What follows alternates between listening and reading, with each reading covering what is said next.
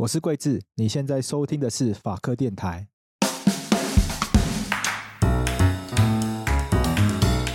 就相信大家都会很认同的，就是在民主国家，其实应该要能选上的，应该要是有能力、有理想的人，而不是有权、有钱、有势的人。所以今天，如果我们选举必须要靠大量的金钱才有办法得到曝光度，才有办法选赢的话，那么最后选上的都是有资源的人。所以，我们才会认为说，就是我们至少我们要揭露这件事情，让大家知道说哪些人的资源可能是比别人多的。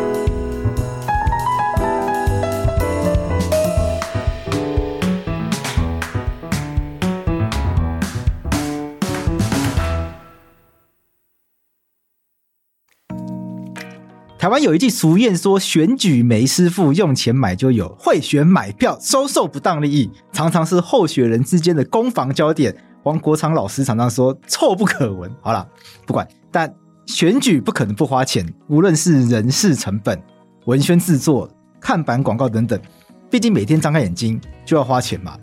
所以我们要更在意一件事情是：那这些钱怎么来，怎么去？我想。会让我们更能够了解我们即将要投下选票的这个政治人物，他到底是不是一个好的政治人物？了解他的金钱流向，或许会是帮助我们判断的一个重要资讯。而政治献金法，它就是要来帮助我们更加了解政治人物在选举的过程中如何运用他们的选举资金。但是这部法案在过去常常会被批评不够透明。而在近几年，在许多人不断的倡议之下，虽然资讯越来越开放，但是还是有人认为它有很多不够好的地方，希望能够更加的完善。今天我们邀请到的来宾，便是长期在倡议，希望能够不断的去改善政治现金法，甚至希望台湾能够订立更多阳光法案的一位来宾。本期节目，我们邀请到 G0V.TW 的 Ronnie 王向荣，他过去努力推动许多资料开放、流通的专案，像是大家耳熟能详的新闻小帮手、求职小帮手、台湾公司资料开放、政治献金等等专案，都是由他来推动的。那在节目中，他会跟我们分享什么是 G0V 二零零四年政治献金法公布以来，后续等等几部阳光法案。日经会带来什么样影响，以及未来我们要如何让阳光照入许多无法管制的阴暗面？让我们欢迎 Ronnie 王向荣。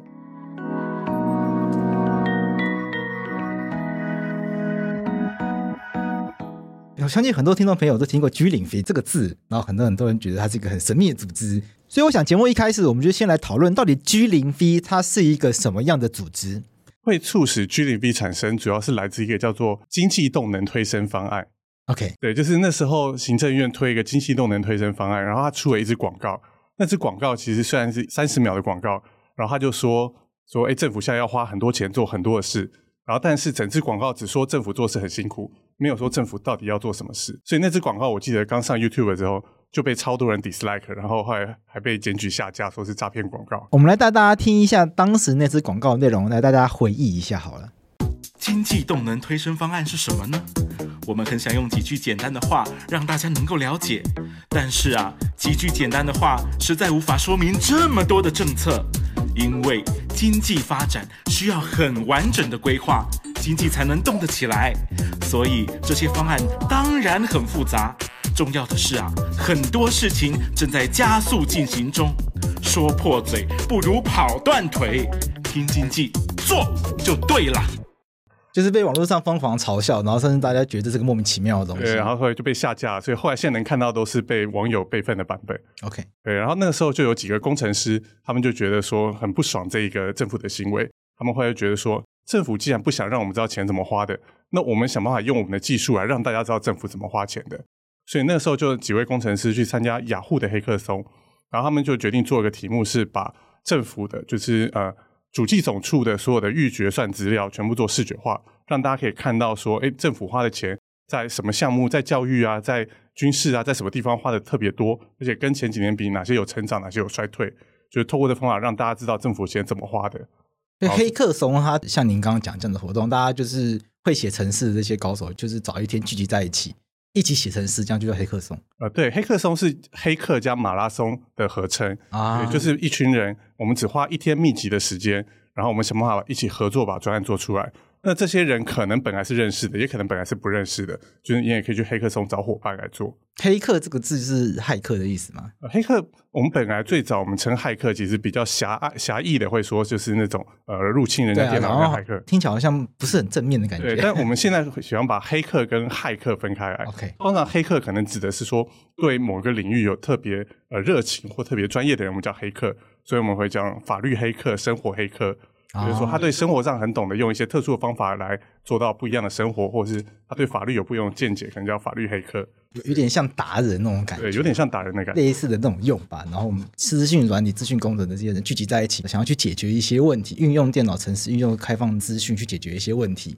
就大家怎么会发现有这些问题呢？你会想到一个阳光法问题，那大家是怎么想到这些问题的？G 零 V 黑客松有的时候是可能大家看到一些社会问题，嗯，然后就会带去现场。例如说，像我自己曾经提案过一个新闻小帮手，就是想要帮大家找出脸书上面的不实讯息。嗯，那那时候会看到的问题，就是因为我刚好就是在脸书上看到代理人导演分享了一则新闻，那新闻标题叫《月球发现韩国古文明》，然后 NASA 刻意隐瞒。但这则新闻后来去 Google 一下，发现这是中国两三年前的网络谣言，而且那新闻其实已经被呃媒体下架了。可是那时候戴立人导演这个分享，数千人按赞，数千人分享。就大家可能都没有去看内容，就这样被转传，所以那时候觉得，哎，这个问题好像蛮严重的。那我们怎么解决呢？于是我想到说，哎，那我们做个外挂，就我安装这个外挂，只要有人回报这个新闻有问题，他是不是就可以通知我说，哎，这个新闻你不要先不要转传，它可能有问题，你先查证一下再转传。那这样我们就可以终止一些就是不实讯息的传播。那所以很多的 G0V 的提案都是像这样子，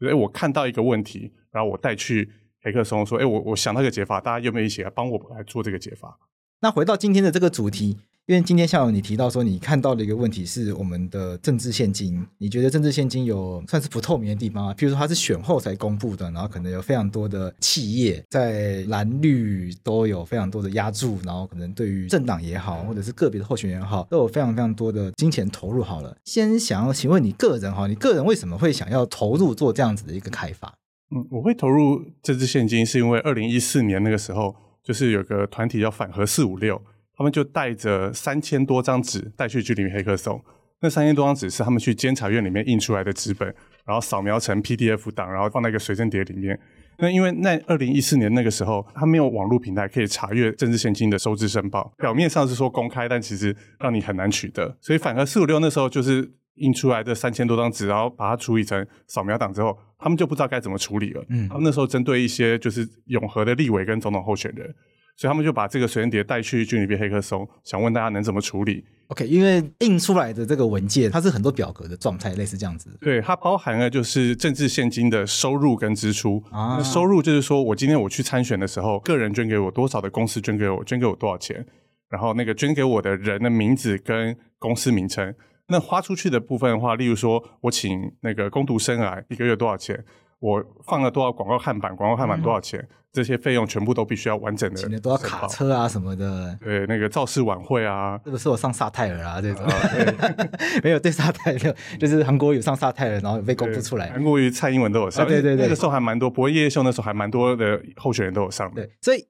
理论上三千张纸嘛，那就一张一张 key，这是最笨但是最简单的做法，但是很花时间。那现在科技进步的话，大家都会想要问有没有比较聪明的做法。那到 G 零 B，G 零 B 可以怎么解决这个问题？其实那个时候大家也在讨论说我们要怎么解决。嗯、那二零一四年的时候，那时候 OCR 就是那种文字辨识，其实技术还没有很成熟，所以确实那时候有很多人试过各种 OCR 软体来扫，然后确实就像刚刚讲的，印表机印出来的品质很差，所以扫出来的错误率很高。那么我们那时候就想说，那我们能不能找到大量的工读生来做这事？所以在二零一四年的时候，我就带去 G0V 黑客松提案。我自己花了一个月的时间去研究，怎么样把三千多张纸的表格的每个格子切出来。电视文字是困难的，因为可能有印刷不准的问题。但是我要把表格一个一个切出来是相对容易的。所以我那时候花一个月时间切出一个一个表格，然后三千多张纸切出了三十万个表格和三十万个格子，然后就带着这三十万个格子的图档。然后再带去下一次黑客松，因为两个月一次。然后我就到现场提案说，我现在有这三十万个格子，我们想要来做一个群众外包的一个服务，就是大家来帮我输入数字，一次输入一格就好，你不用一次输入一整张。那这样子的话，大家就比较轻松，然后就比较能用大量的工读生来帮我把东西还原回来。切成格子是什么意思啊？就是美工刀这样子切吗？对，有点像美工刀那样切，只是就是我在图档里面把它切成，因为它其实每一个表格的呃栏位数、左右栏位数跟上下高度其实都是固定的。就是左右总共可能有十个栏位，然后上下总共会有二十行。简单来说，每个表格都长得一模一样，都长得一模一样。对，就用程式可以去把大表格变成很多小块小块的方格的感觉。对，就有点像我那时候把它称为切豆腐，啊、就是把一大块豆腐切成很多的小豆腐。OK，然后再写一个程式，把它可能拼成什么样子，所以可能就会跑出一，然后这个中途设定就要按一。对，就是有点像是我们在输入留言板会有那种认证码一样。我会跳一张图出来，你就打那一格就好了。reCAPTCHA 呢？对，像 reCAPTCHA 的形式。哦，用很有创意方式把它解决掉，哎。对，然后那时候又因为刚好遇到太阳花，然后太阳花那个时候诉求就是反黑箱、防腐帽。那时候大家其实看到这个消息就会觉得，哎，为什么政治献金资料只能用这种纸本化公开？这好像也是某方面是种黑箱。啊。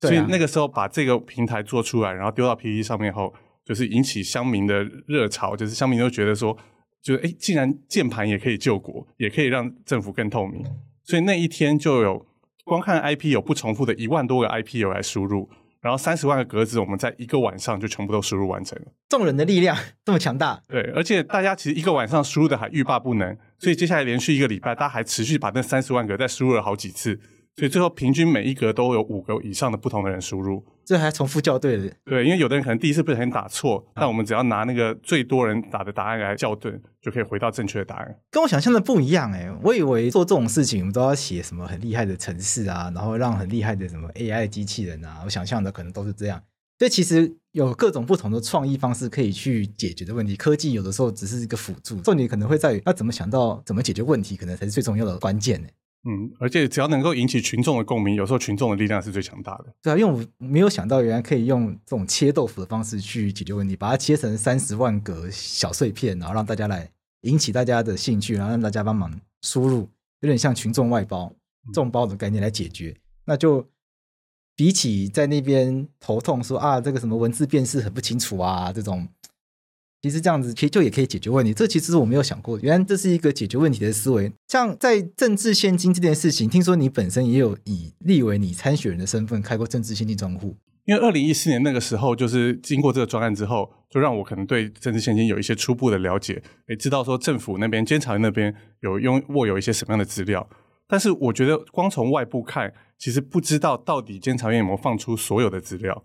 所以我会觉得说，如果我要知道监察院手上握有什么资料。最简单的就是，那我走一遍参选流程，我给了监察院什么样的资料，那我就知道监察院手上有什么。你担心就是我们去印的那三千张纸，其实根本就不是全部的东西。对，里面其实会有很多的栏位是监察院有收集的，然后但是我们并不知道的，或者是哎整个流程其实有什么样的功能是很好用的？为什么这些功能只有参选人可以用？为什么呃一般人不能用？他有发现这样的状况吗？呃，其其实还好，没有没有太多，因为监察院其实就是照实的公布所有的资料。那这个政治现金申报的这个过程，可以跟我们分享一下吗？因为绝大多数人没有这个经验，大家都听过这个什么政治献金，然后可是我想绝大多数人不知道这个是怎么一回事，可以跟我们分享一下这个过程吗？根据我们的政治献金法，就是只要你有意愿参选，嗯，然后你在选举期间你有意愿参选，然后并且你有募款的需求，然后在选举期间你就可以成立政治献金专户来募款。所以前提是你有意愿要参选，然后并且你有募款需求，有意愿要参选就可以，所以还没有登记。对，所以他不叫参选人，他叫拟参选人，就是我计划准备要参选。哦，所以那个新闻上有时候会跑出什么拟参选人。对，因为有很多的参选人，他自己连保证金可能都要靠募款来募，哦、但他保证金没募到，他连参选都没有资格。比如说现在有一位郭先生，那他可能不需要了。哦、郭先生，郭先生应该是连专户都可以不用成立，因为他连募款需求都没有。对，OK，那就举例方便。哎，郭先生因为选总统的话，保证金我记得是一千万啊。嗯。那一般人是拿不出一千万的，郭先生可能好像是一千五百万。哦，一千五百万，好，一千五百万好了。OK，一千五百万，一般人是拿不出来，一定要靠这个政治现金，想办法去募到这个金额，然后那就可以开这个政治现金。那我就可以说，比如那我自己啊，杨贵智就是你参选人，总统拟参选人，那我就可以开政治现金账户。那接下来那钱进来之后呢？因为依法就是规定说，你钱进来，然后你的收支都必须要完整的申报。嗯，所以你接下来你花的费用，例如说你付保证金也是一笔支出，然后你再来你开始建你的竞选总部，或者是你做各种的宣传，你也都要来做支出。那所以依照法律的话，你必须要在选后的三个月内要把你选举期间所有的收支全部要申报在监察院的平台中。那这个支出它会有限定使用的范围吗？呃，有，它有列很多科目，例如说有宣传支出、人事支出，然后交通旅运支出，但是也有其他支出。所以其实只要你能够跟选举连结上的话，你都可以报在里面。也是因为当时这个选举的经验，所以你才会觉得这个政治现金这一点很重要嘛？因为我们常常听到大家会说。政治现金这个很容易规避啊，等等的。你是因为当时选举的经验，你才会觉得这议题是很重要的吗？我会觉得，因为看了数据后才知道，其实，在台湾选举是非常花钱的。嗯，因为像其实贵芝刚刚也讲了，就是这些东西可能有申报的，可能都是台面上的，对啊，台面下可能数量更多。对，但是光台面上的数字就蛮惊人的，就是选一个立委，台面上的数字。平均可能一个人就要两千万、三千万左右。嗯，选总统的话，台面上数字都是到数亿元，甚至到十亿元左右。对，选立委要两三千万元。OK，对，这都是台面上的数字。那所以真的台面下有多少，其实这可能也我们都不得而知了。这是 G 零 V 的专案帮我们统计过的吗？还是这是光靠一些什么媒体报道我们就可以知道的一些信息？其实这从监察院是可以查阅得到的，就是监察院会在选后九个月会公布。之前选举的一些会计明细，以前是公布会计明细，但后来是连所有的细项都会公布。OK，对，所以其实这些都可以通过统计的方法来计算得到。为什么选一个立委会需要两三千万？你觉得这个是一个什么样的现象？选战还是靠陆战为主，你需要大量的曝光，让大家认识你。像我们从数据中可以看到，广告宣传支出这件事情占的是最大的比例。比如说像总统，上次二零二零年总统大选的时候。那个总统的宣传支出就占了百分之六十九，OK，将近七成呢。对，因为其实像你在都会地区，你随便一面广告看板，可能一个月就是要十万块台币，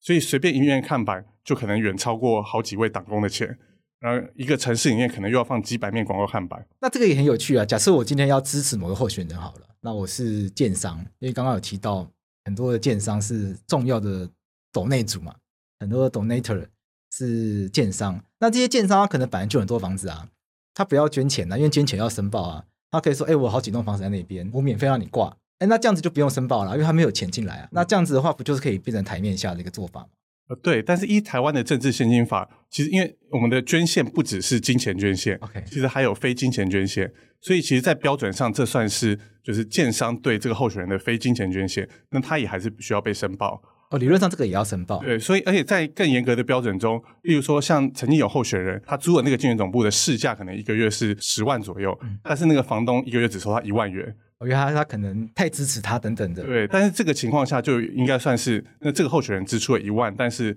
那个房东算是非金钱捐赠了九万的标准。那理论上就要申报九万。对，可是那我们有办法抓到这个东西？啊、呃，没有办法。就是现在的能够逃掉的地方法太多了。那这个阳光法案有办法帮我们解决这个问题吗？我觉得现在的政治献金法很难，几乎无法。嗯，所以这才是为什么我们想要推，就是开放政治献金，希望能让资料更及时的揭露。过去有部电影叫《黑金》，那这个上映之后呢，对很多人来说是一个很震撼的事情，也让大家可以理解钱对于选举有多重要。像刚刚也讲到了。选一个立委要两三千万，当立委当完四年，我相信也不会有两三千万的收入。大家可想而知，就是赔钱的事情怎么会有人做？所以可见，就是当立委一定可以赚到两三千万元以上，所以大家才会愿意投入两三千万去做这个选举嘛。那这样子的话，我们的政治很难期待它会是一个清廉的政治，那它永远可能都会是一些有一些贪污腐败现象在里面。所以，那这个要如何去改变这个选举的风气？我想这个会是一个非常重要的事情。但是政治献金法本来就是要做这件事情，我们希望让大家。至少先从了解选举的过程中，你钱哪里来，钱怎么花，至少先能够接受选民的检验嘛。那钱从哪里来这件事情，至少让选民知道你这个人当选背后有多大的金钱力量在支持。因为选票不只是每一个人去投，你能够赢得选票，坦白说，这资本主义社会有很多人没有钱，也可能对不出你现在的名气。对，你钱从哪里来很重要，那你钱花到哪里去？我想对我们很多人来说也是需要知道的事情。因为你钱如果用在很多让我们觉得很匪夷所思的地方哈，那可能会让我们觉得你这个选举的过程中可能用一些不法的方法，所以这个会是许多国家，包括台湾，我们做政治献金法，甚至在其他国家会推出更进步的阳光法案，就是希望透过让选举的风气更加的干净，希望可以用这样方式去改变政治的风气。所以接下来我们来聊聊阳光法案的部分。既然要推动政治献金法的相关改革。我们来跟听众朋友聊一下，那阳光法案它应该要有哪些部分的元素，以及我们可以来做哪些方向的改革？顾名思义，就是要照亮让黑暗的地方再也不存在。嗯，所以阳光法案最重要的就是公开透明。台湾的阳光法案目前有几个法律，例如说政治献金法，例如说游说法，例如说公务人员财产申报法跟公务人员利益揭露法。现在这些规范不够用吗？很多的是不够用的，因为游说法这个法虽然定了很多年了，但是其实目前申报的人非常非常少。目前非常多的去做游说行为的，并没有真的申报，所以其实有时候立法院一年只可能只查到个位数笔资料。那什么是游说行为？我们游说就是当我们今天我想要去对政府机关或者是对立法委员。我想要去说服他去定一些法规，那这些法规可能是对我有利的。例如说，我是工程师，那我希望这个法修下来对工程师有利的，那我就可以采用游说的方法去让立法委员愿意来修这个法。那这个跟官说有差别吗？像台湾人讨厌官说这两个字，我们前一阵子在我们节目上也讨论过官说的问题，好像怎么走后门或者靠关系感觉。那这个游说它是一样的事情吗？还是不一样的事情？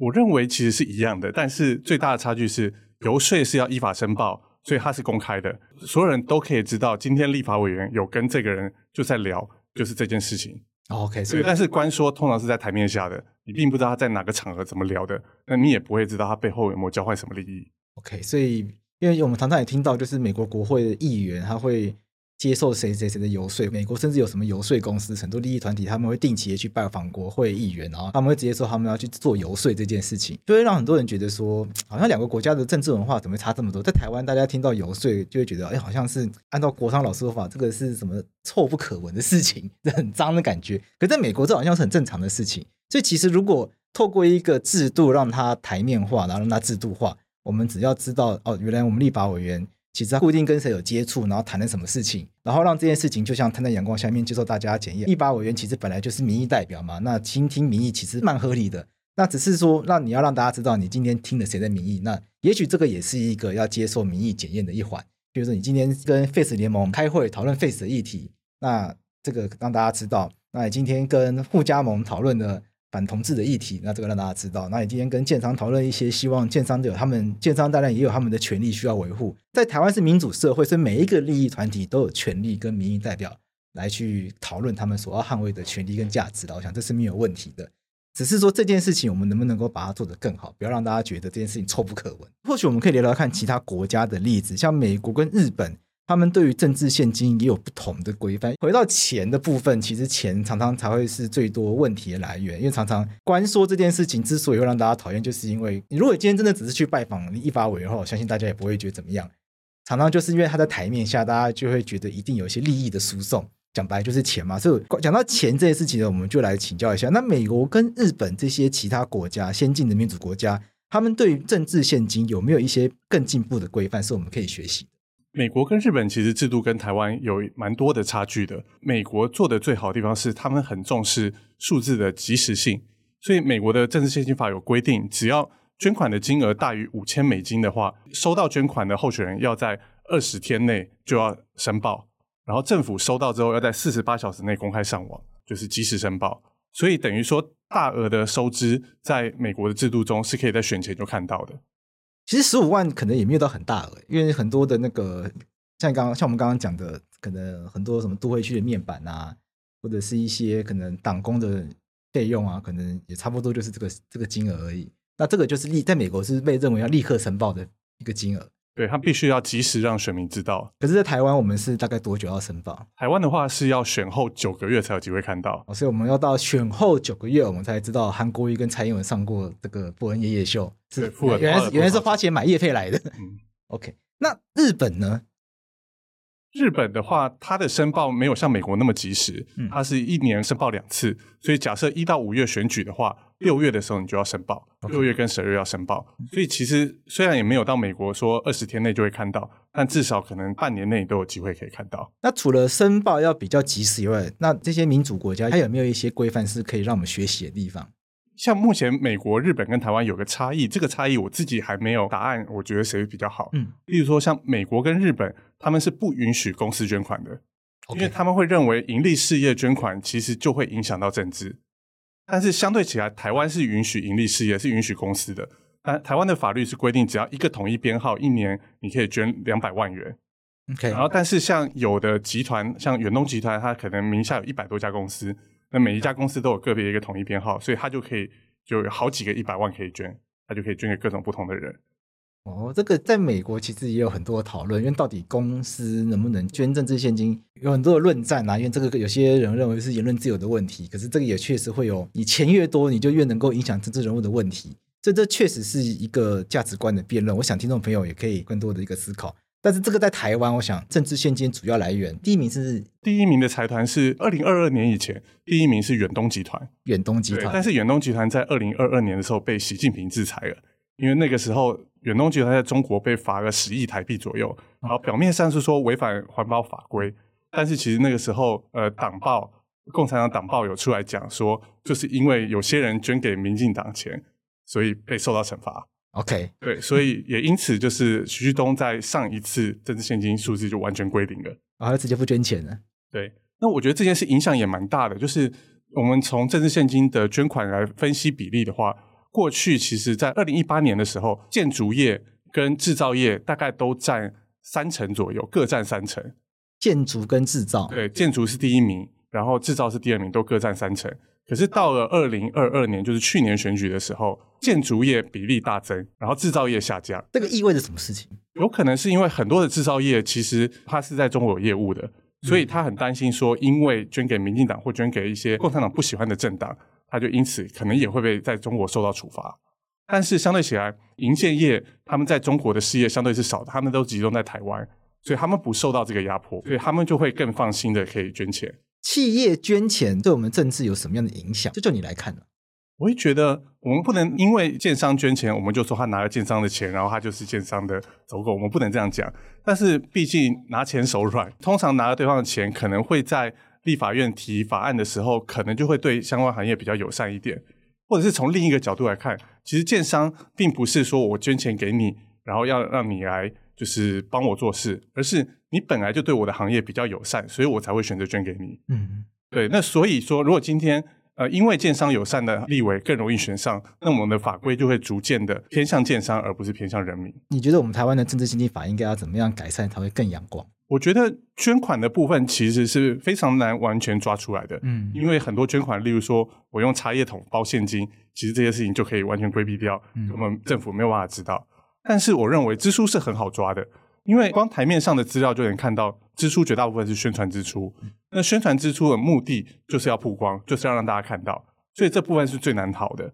所以。我认为最重要的两步，第一步是资料的及时性。我们希望能够在选前就能看到所有的政治献金资料。那趁着选举热度的时候，大家可以去一一检视，说它是否有什么支出并没有诚实申报或没有及时申报。那第二个是我们对于新形态的宣传方式，我们应该有更严格的就是资料公开方式。就是说，像欧洲已经有许多国家，他们是法律上会规定说，当你要放选举广告看板的时候。你必须要去跟政府登记这个广告看板谁出钱的，出了多少钱，档期是几月几号到几月几号，以及它的收据你必须要拍照，然后政府会全部公开。那如果你今天你在路上看到一个广告看板，然后你在政府网站上找不到这边看板，你是可以检举它，然后让它被下架的。哦，这么严格哦？对，所以包含支持者自己捐款的看板也都必须要这么做。所以这样子，我们就可以把一个候选人他所有支出所的，我们都可以把它给兜起来。那么，通常一个选举中，支出跟收入是要平衡的，不然他选举他可能是亏钱的。那如果我们今天这其中有非常大的落差的时候，那我们可能就可以开始怀疑，是否他后面是有地下金流、有地下的收入，是我们不得而知的。那如果他这个后面有地下收入的话，表示他后面肯定有更大的一些利益在支持他，可能是境外不愿意透露的势力。那这个都是我们可以怀疑，甚至减掉可以调查的。这个就可以提供我们更多的资讯，让我们对这个政治人物有更多检验的空间。我倒是蛮好奇的，所以现在监察院的资料有比较容易查吗？呃，现在有，因为二零一四年虚拟币黑客松那一次，就是我们有把很多的纸本资料还原成数位档。那当时监察院还有发新闻稿说，就是民间这样做可能不太好，这样等政府来做会更好。可是对我们来讲，就是我们不知道政府到底何时才能够做到这件事情。那之后，后来就有很多公民团体，例如说公都模或开放文化基金会，就有拿着 G20B 的成果去游说监察院跟一些立委，嗯，说目前民间是有这个需求的，而且其实资料被这样子民间开放出来后，其实对监察院也没有造成什么损失，所以后来就是有成功推动到二零一六年的时候，政治献金法有修法，接下来的二零一六年以后的选举收支都可以公开上网查阅，在二零一八年就是第一次有所有政治献金的资料都被公开上网。所以大家如果感兴趣的话，可以到政治现金呃网络查阅平台上面可以查到所有的候选人的收支资料。那我蛮好奇，现在这样子的一个状况还不够阳光吗？呃，不够其实还有就是资料很难串联到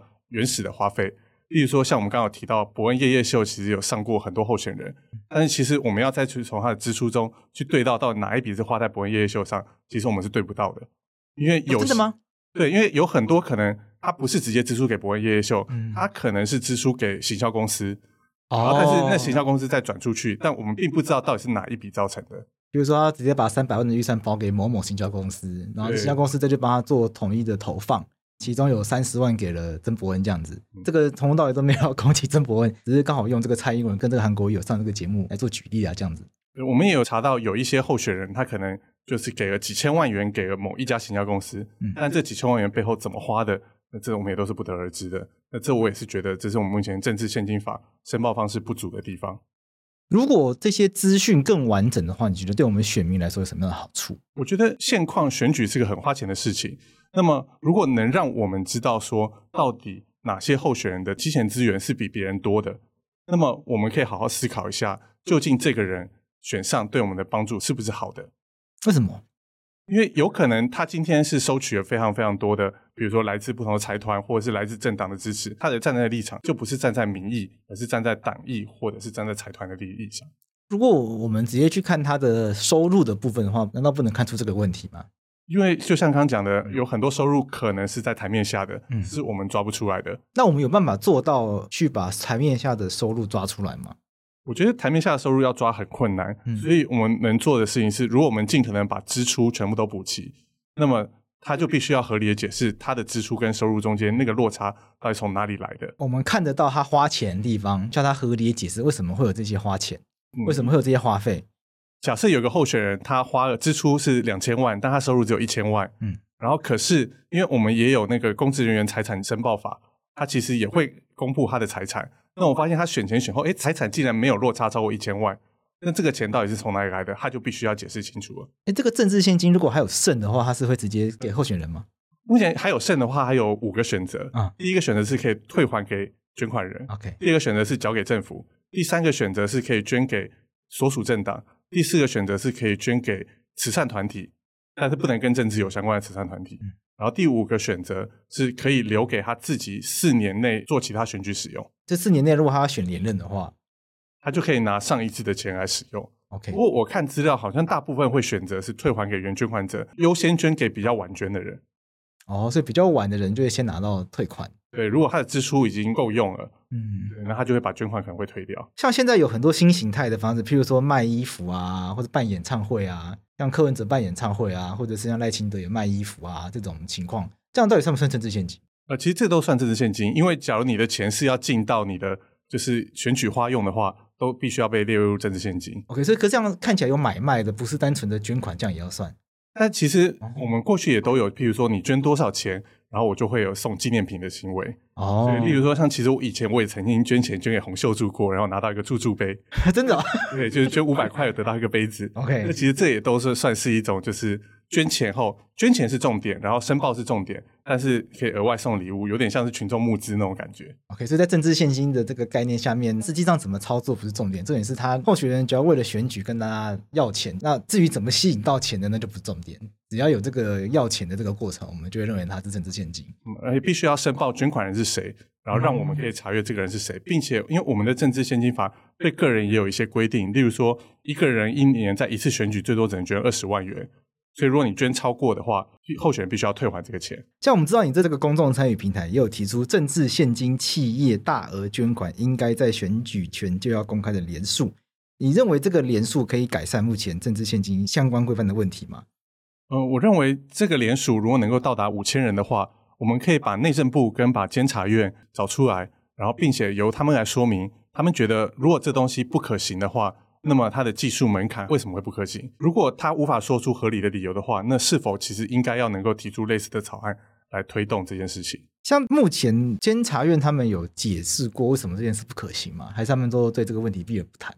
呃，目前他们有提一些，例如说，因为目前有一定比例的候选人，他们不是透过数位申报，他们是透过纸本申报，因为我们的法律规定说选后三个月你是申报期限，嗯，那他申报时可能就会印了大量的纸本去，所以监察院需要花大量的时间将这些纸本再建入进系统中，所以这个会花很长的时间。那这部分的话，我认为是可以参考美国的，因为美国是规定，只要你的收支大于五千美金，你就必须要网络电子申报，你不能用纸本申报。那我认为，其实如果要解决这个问题，或许强制电子申报是一个可以解决这个问题的方法。那不过衍生出来的问题是，是不是像有钱人他其实就不需要政治献金，是他就不会受这个影响？嗯，所以我认为政治献金法也必须要调整成像我刚刚讲的，它的条件是你有意愿参选，而且选举期间，而且你有募款需求。但我觉得有募款需求这件事情应该要拿掉，嗯、就是你用自有资金出来选举，你可能你不需要有任何收入，但是你的支出也必须要拿出来受大家检视。就是你花在什么地方，你是否用了比较不对等的资源跟其他的候选人竞争？那么这个必须要让所有的选民知道。只要是郭董好了，因为台面上确实就是事实是郭董是蛮有钱的嘛，就以台面上的候选人来说，而且他六月才拿了红海的九十亿的股利，扣完税之后应该也还有几十亿，其实够选大概五次总统吧。OK，所以所以我想没有没有刻意要针对他，因为以以以客观事实来说，他确实是财力雄厚的。那以郭董的这个身家来说。拿出一点点，拿出很小比例的这个财产，其实就已经打赢非常多的候选人了。但是我们，但是按照政治献金法现在的规定，我们其实会不知道他到底实际上拿多少钱用在什么地方。对于选民的监督来说，按照现在政治献金法规定，可能不是那么的完整。所以政治献金法在这部分可能也会需要做类似的修正。就即使是拿自己的钱出来，也应该要把它当做一种政治献金，让大家知道哦，原来你在选举的时候你投入了这么多的钱。这些钱算拿你自己的钱出来啊，你卖房子，爸爸帮你卖，可能是别人给钱，那你卖自己的房子之类的，但至少让我们知道，原来你为了这场选举，你投入了这么大的金额，至少让选民有一个机会去检视你背后是不是有在期待一些什么。那这个对民主社会来说，可能会是一件重要的事情。然后，另外刚刚有提到政治献金的那个标准是说，那个你有意愿参选选举期间，然后有募款需求，但选举期间可能也是个问题。嗯。因为我们政治献金法有规定，例如说像总统或者立委的选举期间定的是半年左右，那么其实很多政党的初选它的启动时间比那个期间更早，所以很多的政党它其实初选就花了非常多的广告看板，非常多的支出，甚至有的地方选区其实因那个选区就是很偏蓝或偏绿，所以基本上初选即胜选，初选出来的人就已经几乎等于赢了，后面另一个党过来都是炮灰了。所以这个情况下，如果你初选没有办法一样公开透明的话，那么其实这也等于政治现金是没有没有呃没有接获到足够的资讯的。像这一次的总统大选是明年的一月嘛，可是蓝绿的初选都在今年六月以前呐、啊。对，所以其实有非常非常多的初选其实是没有就是照实申报的，对啊、而且他们也不能申报，因为依法那时候还没有到可以申报的时候，也无从申报，就是想申报也没种没办法申报。嗯。那关于这一点要怎么解决？其实每日就有不一样的方向。哦，像日本就是很严格的，你时间没到，你什么选举活动都不准给我做。嗯、所以你光是放广告看板，其实可能都是违法的。所以其实像日本的城市，我们会觉得它可能蛮干净的，因为选举期间它的广告其实就只会局限在一些特定政府允许的地方。但美国的方法就是因为美国很重视言论自由，所以美国是说我们并没有定什么叫选举期间。就是这一次大选完的隔天，就是下一次选举的开始，所以你随时随地你都可以花钱准备下一次的选举，这么 free 啊？对，而且美国很妙的是，像日本跟台湾都有定，就是个人的或是那个基金会的捐款上限，但是美国曾经在一九七几年有定过上限，就隔年被大法官宣告违宪，因为他们觉得说捐款也是一种言论自由的行为，对，设定捐款上限就是在。就是压制言论自由，他们觉得付钱给别人也是一种言论。对，这个观念我觉得蛮奇妙的。可能会很多台湾人觉得什么莫名其妙的，付钱怎么会是一种言论？但确实美国人他们非常重视言论自由。言论自由的概念，其实某种程度上，美国人会把它理解成这是一种表达概念、表达支持的行为，都可以正是一种言论。所以付钱是表达支持啊，那那对美国人来说，它就是一种言论。最后，我们就要讨论一个更核心问题是：那花很多钱选举这件事情。花很多钱这件事情，如果能够透过政治现金法、阳光法案得到良好的监督，是不是某种程度上问题也算是解决？那为什么我们会这么在意花很多钱？好像花很多钱选举这件事情本身必须要被揭露的话，表示这件事情好像有值得我们来好好思考的地方。就相信大家都会很认同的，就是在民主国家，其实应该要能选上的，应该要是有能力、有理想的人，而不是有权、有钱、有势的人。所以今天，如果我们选举必须要靠大量的金钱才有办法得到曝光度，才有办法选赢的话，那么最后选上的都是有资源的人。所以我们才会认为说，就是我们至少我们要揭露这件事情，让大家知道说哪些人的资源可能是比别人多的。那我们也更希望的是说，其实未来的选举金流不应该只靠财团或者是靠大额的捐款，而是其实如果大家选民们你支持某些候选人的理念，你就算不会投他，或者是他不是你的选区的，你也可以选择捐给他小额的政治献金，给他让他给他资源，让他有能力可以选上。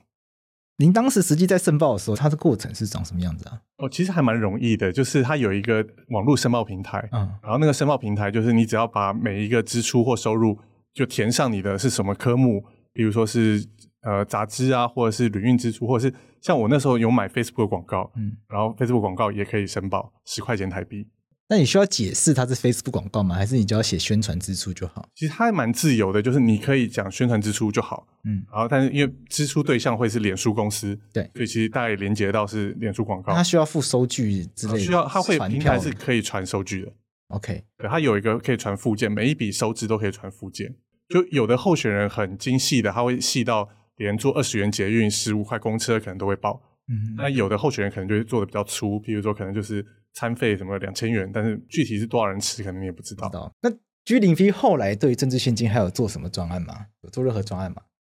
呃，有跟其他的媒体合作，例如说有一个媒体叫 Reader，有做个看板追追追，嗯，就是说那时候我们利用群众外包一样，大家你看到广告看板，你就可以用手机拍下来，然后可以传阅，就是上传到 Reader 的平台，那 Reader 就会在政治现金公布之后。用记者人力去想办法去对每个广告看板有没有对应到的支出，人工吗？对，人工啊，这么硬哦。对，可是后来那个计划有点失败，就是因为太难对了，因为不是每个广告看板都有照实申报，或者是他也是可能透过第二手的公司或一些行销公司之类的，那种就很难对到了。我们发现到很多政治人物他理当应该要有的支出，但是在他们申报资料里面很容易找不到。所以就会造成一个问题是，我们本来想要透过政治献金来去检验政治人物，然后进一步去改变选举风气这件事情，事实上就没有办法做到。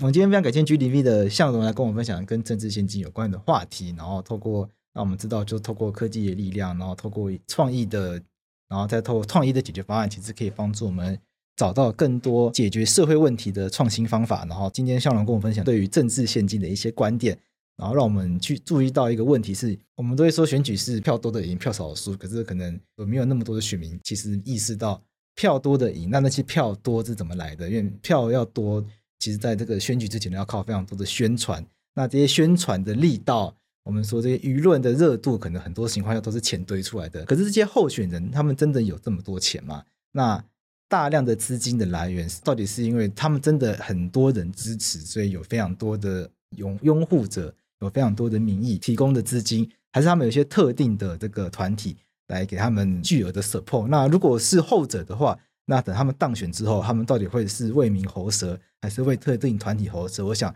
这本来就是民众在选举的时候必须要有机会去做一个检视的资讯。但是现在非常可惜的是，我们的政治献金的运作的方式是要到选后九个月才有机会看到啊，原来当选的这个人，他当时的政治献金都来自于特定的几个。建商来自于推进的几个制造业，然后他的支出可能申报的也不是很完整，然后甚至支出跟收入有不平衡的一个状况等等的。这些资讯等他当选了才知道，可能都已经来不及了。所以今天向荣跟我们分享一个非常重要的资讯是：如果我们今天可以有更阳光透明的政治现金法案，然后我们也可以用更聪明的一些科技方式去使用、去分析它的话，相信对我们选举的文化、对我们选举的风气，还有为对我们未来的这个政治的风气，都可以带来很大改变。我们今天非常感谢向荣，谢谢，谢谢，谢谢。